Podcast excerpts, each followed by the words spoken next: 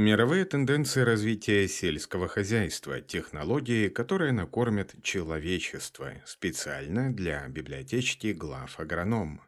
Управляя собственным агробизнесом, важно оставаться в курсе последних тенденций развития сельского хозяйства, формирующих будущее нашего мира. Многие вопросы тревожат сегодня аграриев. Можно ли избежать негативных последствий изменения климата и дефицита влаги? Как повлияет на мировое сельское хозяйство развитие рынка ГМО?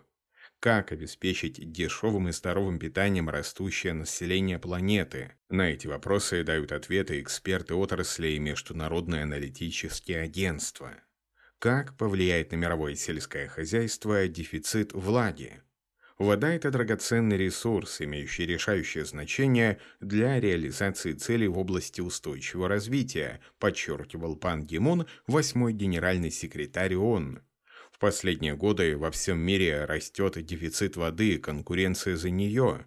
По данным ФАО, аграрная отрасль является крупнейшим потребителем воды, используя 72% от ее общего объема в мире – с ростом спроса на воду для несельскохозяйственных целей, бытовых, промышленных и экологических, доля воды, доступной для аграрного бизнеса, будет сокращаться. Для выращивания сельхозкультур во всем мире активно применяется орошение. За последние 50 лет площадь орошаемых земель утроилась с 90 до 270 миллионов гектаров. Как ожидается, рост орошаемых площадей замедлится в грядущем десятилетии, а для поддержания продовольственной безопасности безопасности необходимо будет найти пути повышения продуктивности водных ресурсов.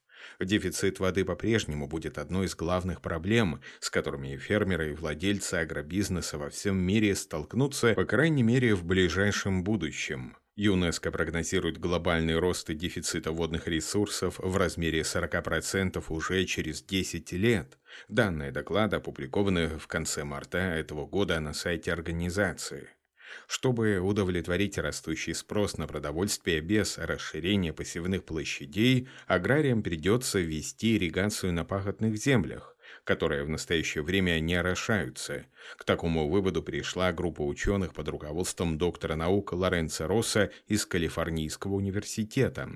Авторы исследования считают, что строительство водохранилищ и модернизация ирригационных систем России, Африки и Азии поможет снизить количество неорошаемых земель в мире с 22 до 13% и ежегодно выращивать на этих территориях сельхозпродукцию для 628 840 миллионов человек, снизив потребление пресной воды на 20%. Проблема актуальна для многих стран. По данным научно-исследовательской организации USGS в США на долю сельского хозяйства приходится от 80 до 90% забора пресной воды, в том числе 40% затрачивается на орошение. В некоторых регионах Китая, например, нет никакого источника, кроме загрязненной воды из промышленных стоков, которую фермеры вынуждены использовать для сельхозпроизводства.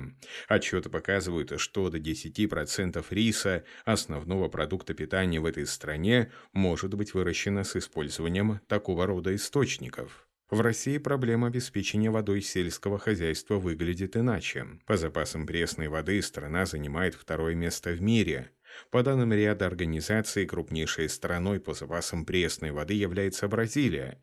Также в пятерку лидеров вошли и США, Канада и Китай. В России регионов с дефицитом воды для полива намного меньше, чем, например, в Соединенных Штатах Америки.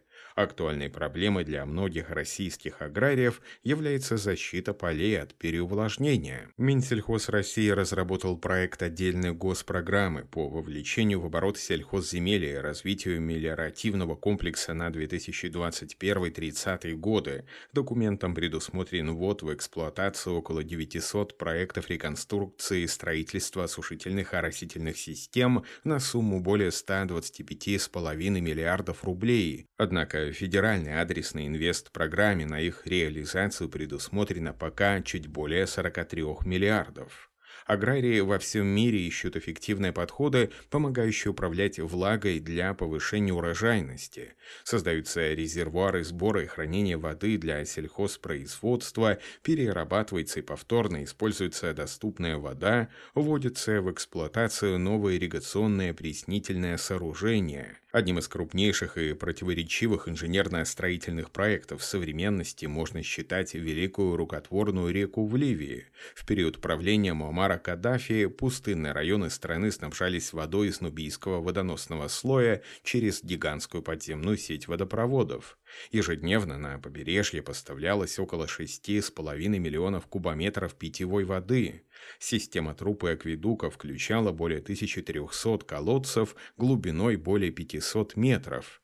В 2008 году Книга рекордов Гиннесса признала это ирригационное сооружение самым большим в мире.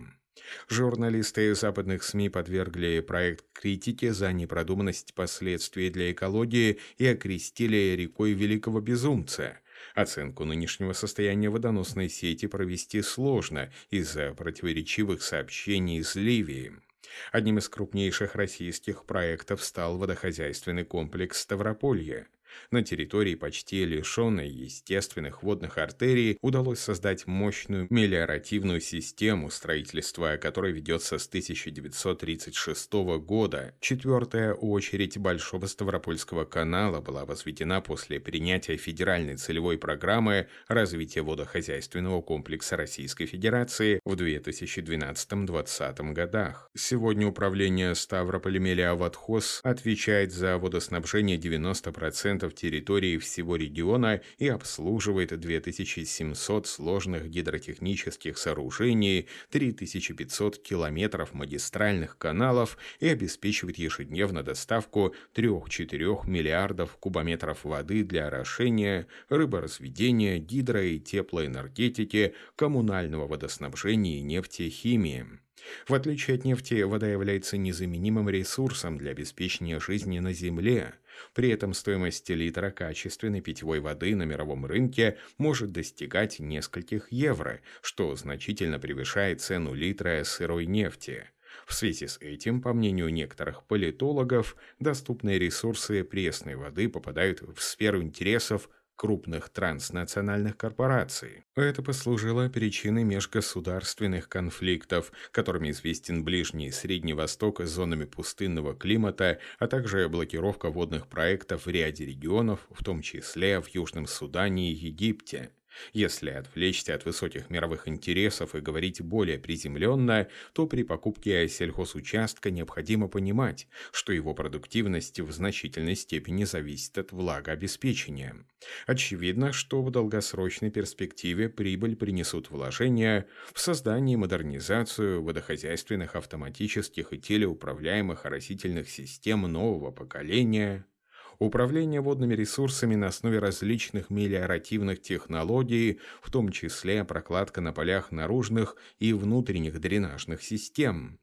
Сверхточная планировка полей с использованием спутникового позиционирования для создания особого контура поля, позволяющего поддерживать влажность почвы на протяжении всего вегетационного периода и другое.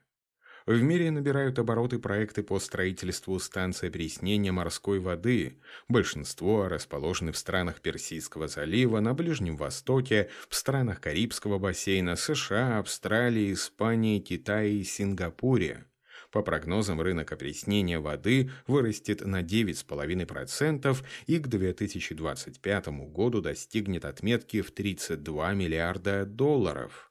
Поскольку население планеты неуклонно растет, пресная вода с каждым годом становится все более ценным и стратегическим ресурсом, поэтому инвестиции в проекты водоснабжения эксперты считают безопасными и прибыльными.